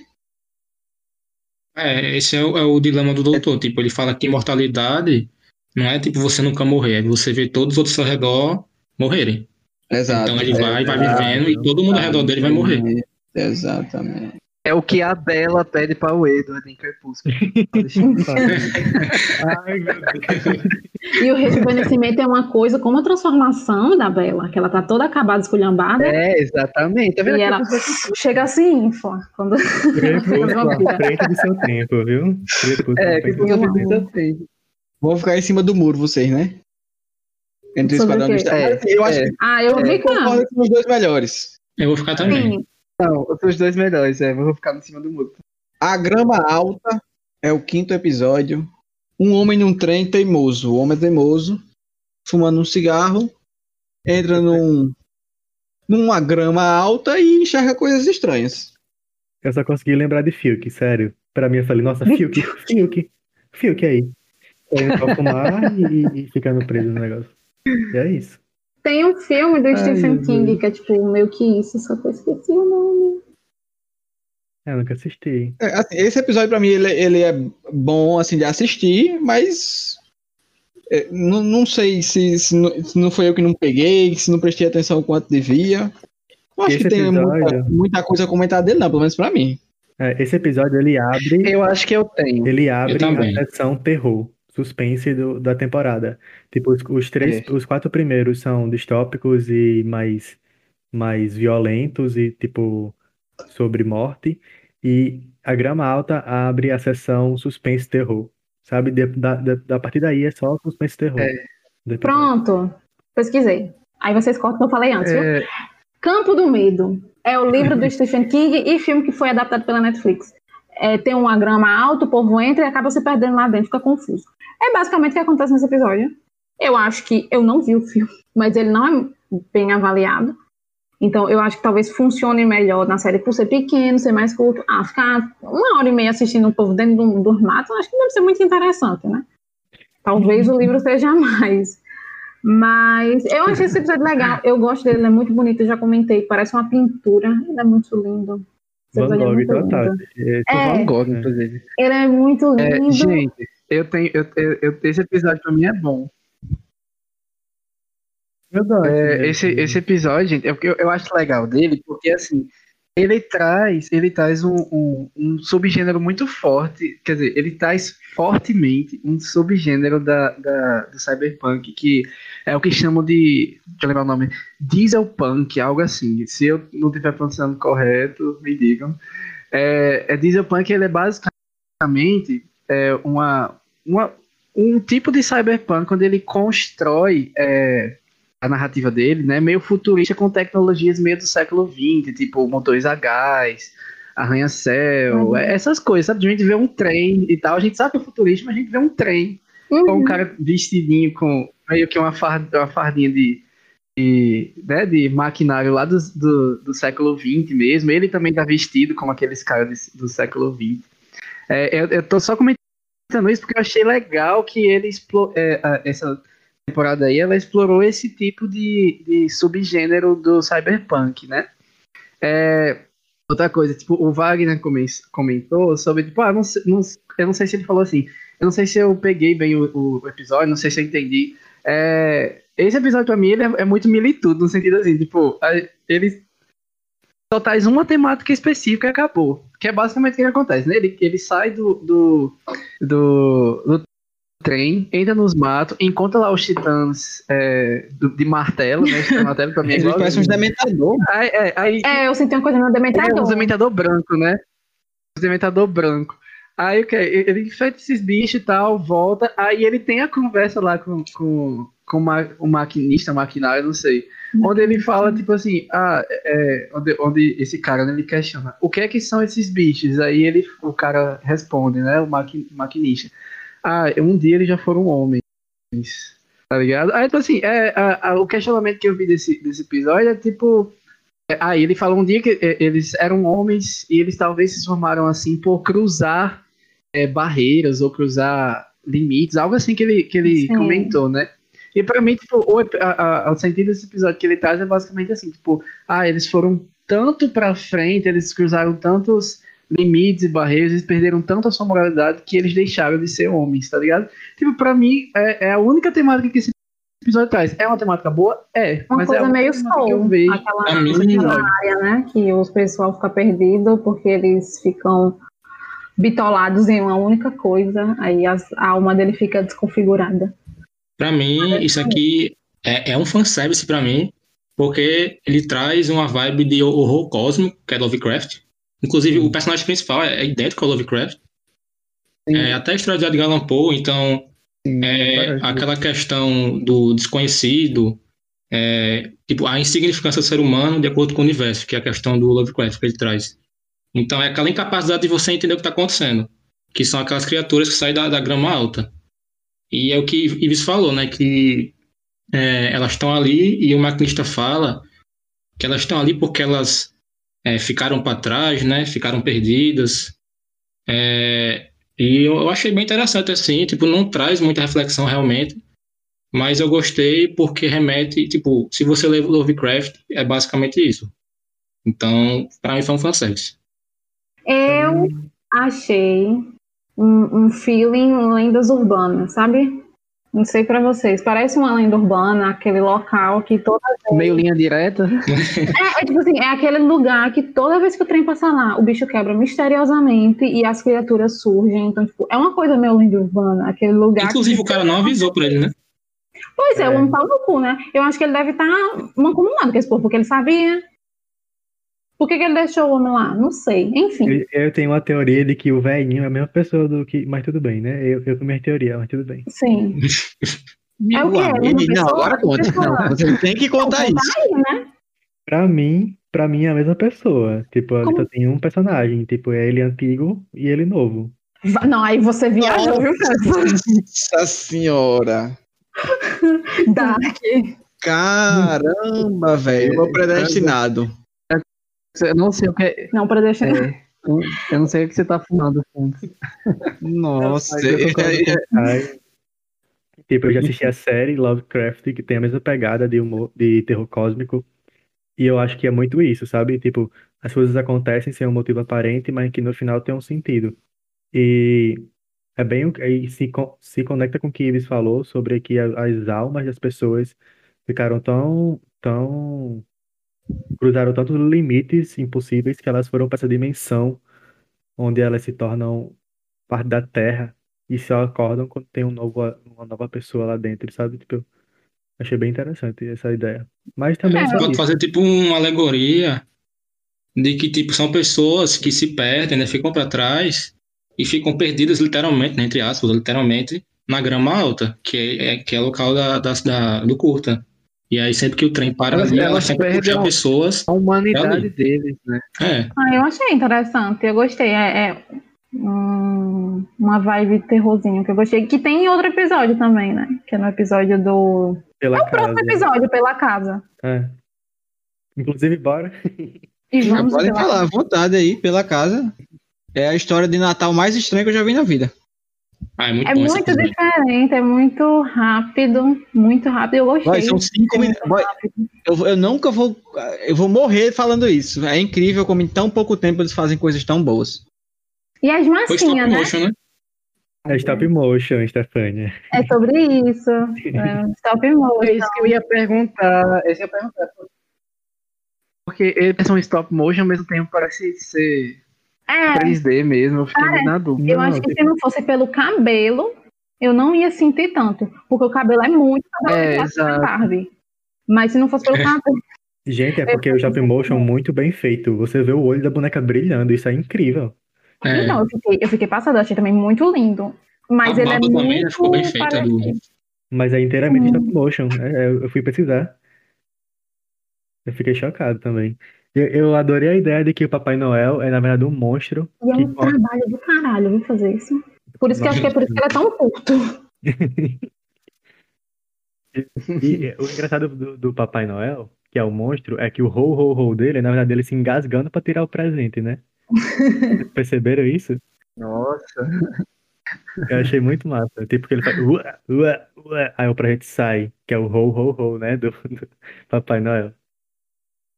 E eu gostei do sentimento do final, né? Se a gente não fosse boas crianças, o que ele teria feito. E Pois aí é. eu parei pra refletir que, tipo, nada.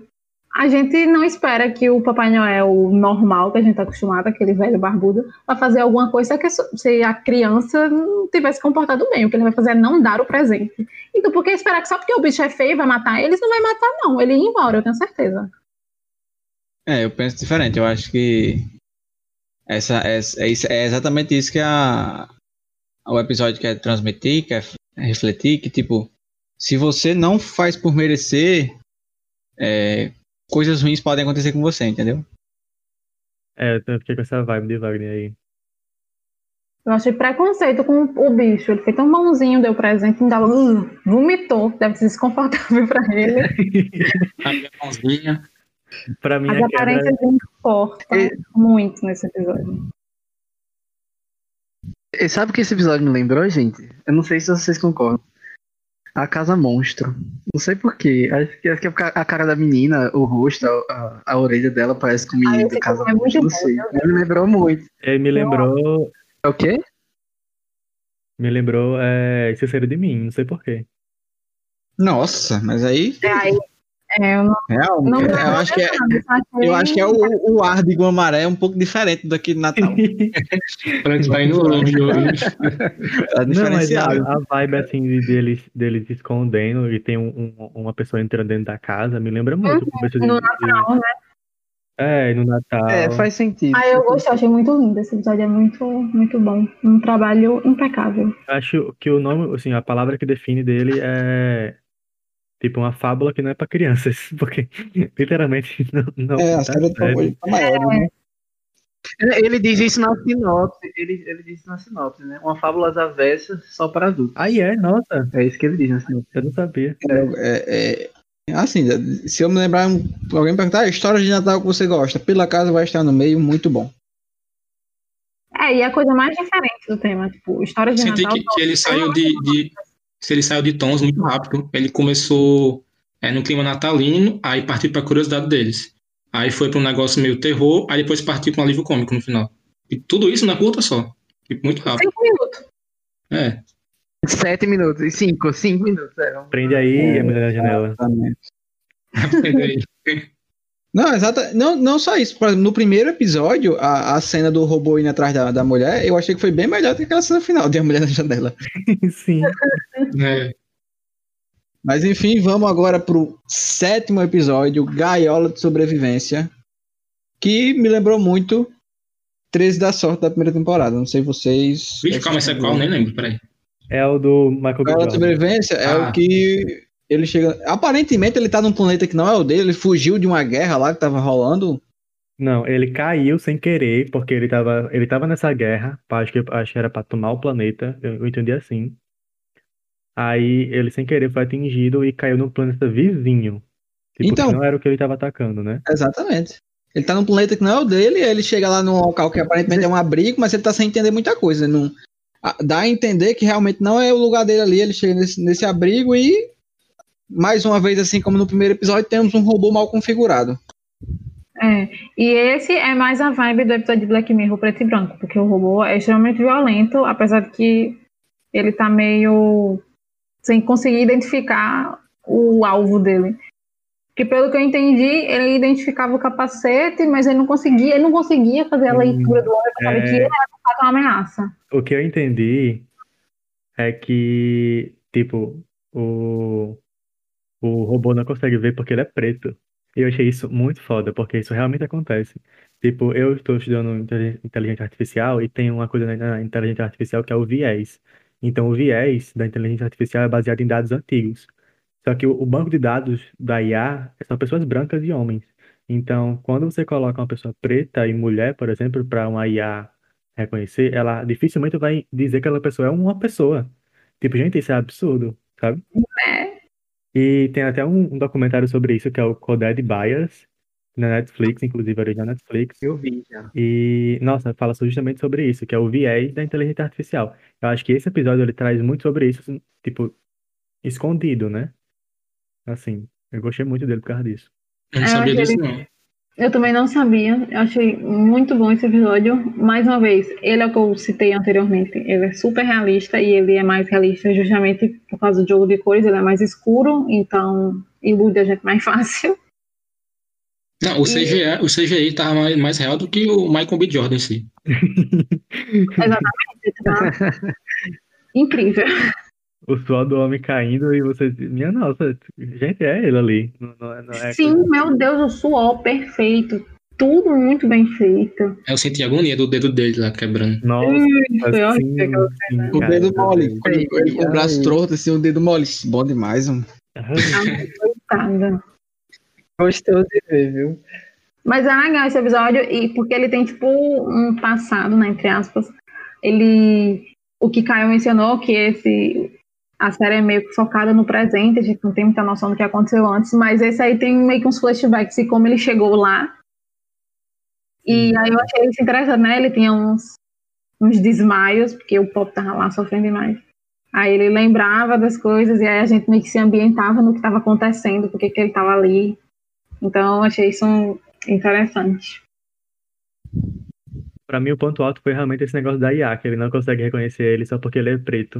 Eu fiquei completamente sem entender. Eu fiquei, por quê? Como é que ele identificou o capacete? Ele olha pra ele e não vê de que tecnologia é essa? Tipo, não é da temperatura, como, sei lá, o predador. Predator, né? O nome? Sim, Ou é predador?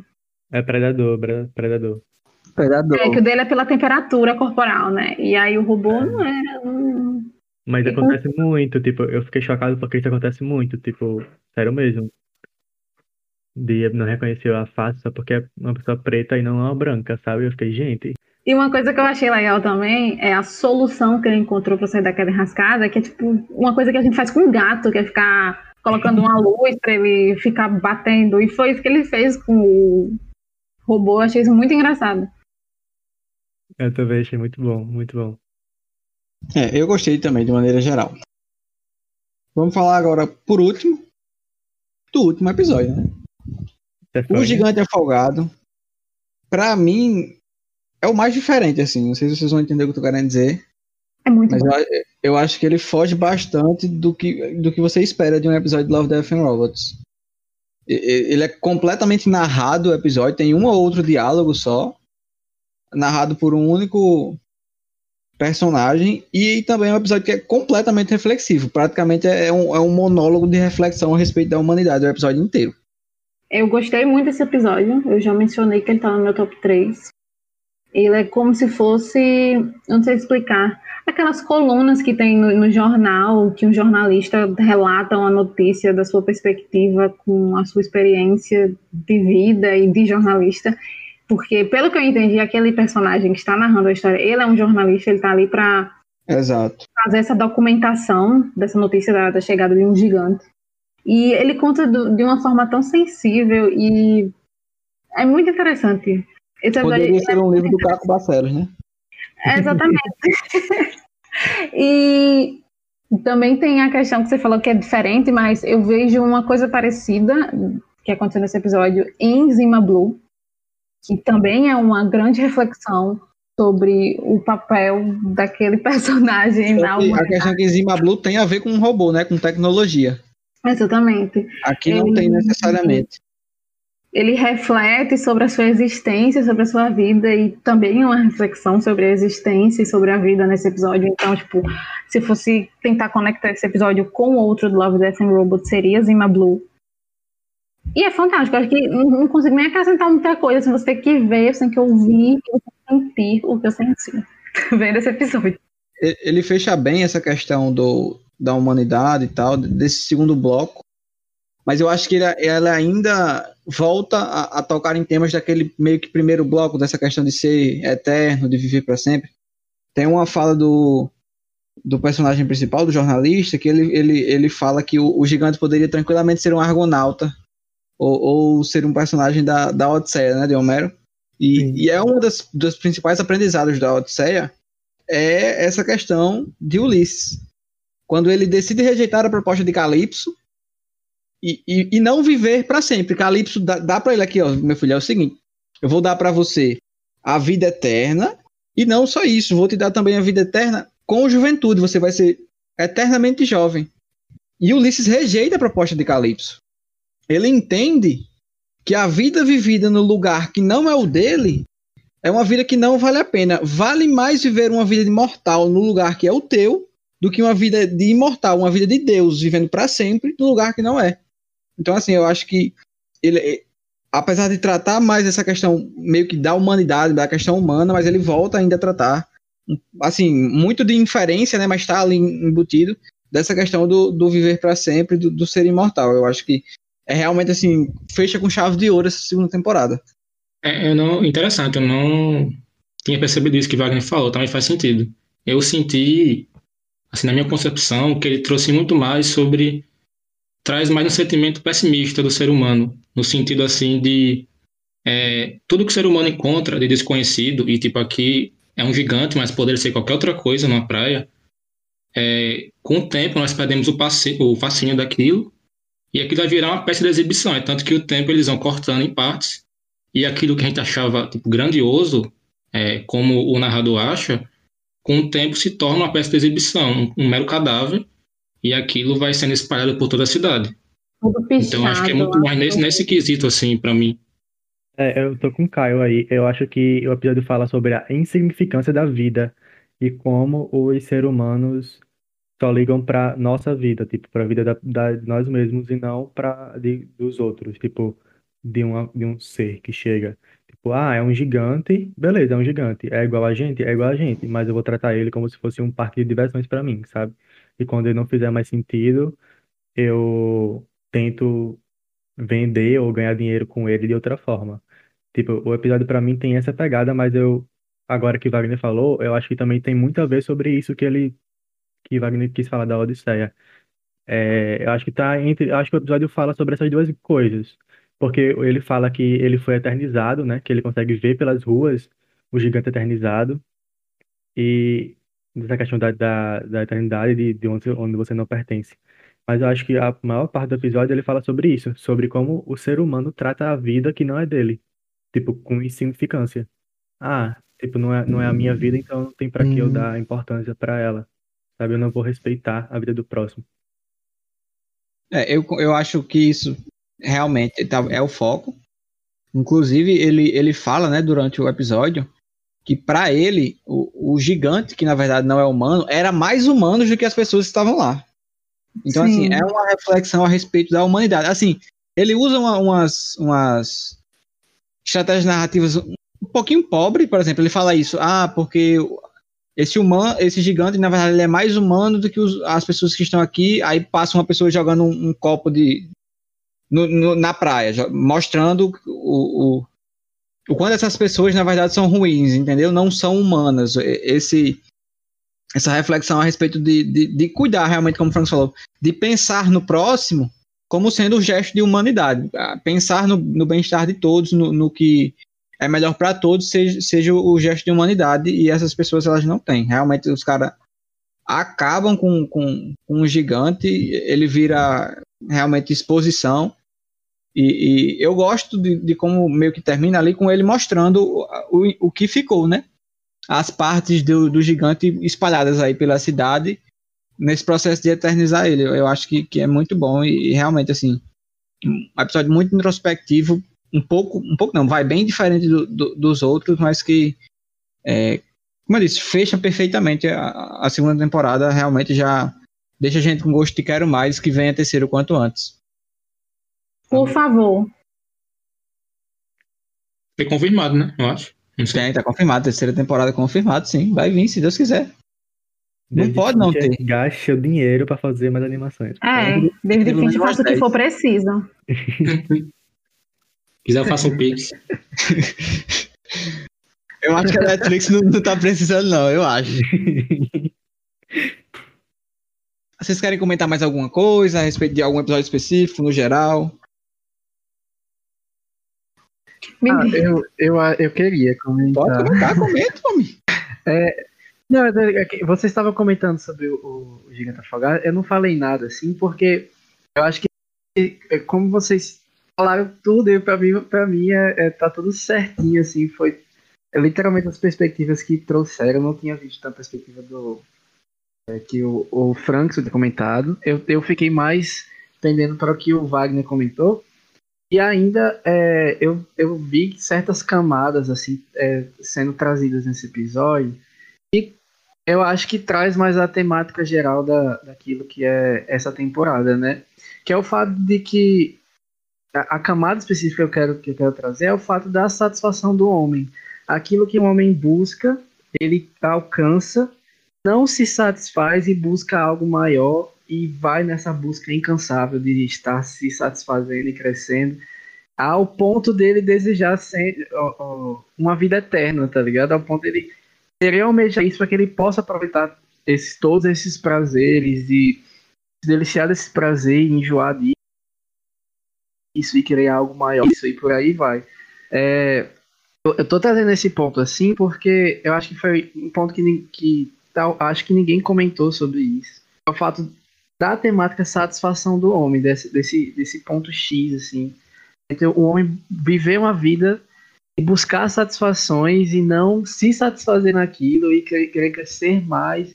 E nessa busca de satisfação, ele vai destruindo tudo ao seu redor, né? Ele vai, é, é, desde as coisas simplesinhas de jogar um copozinho lá na praia, por exemplo, ou ao ponto de você fazer uma caçada é, é galáctica é, para um testículo de um cara para que você possa viver eternamente.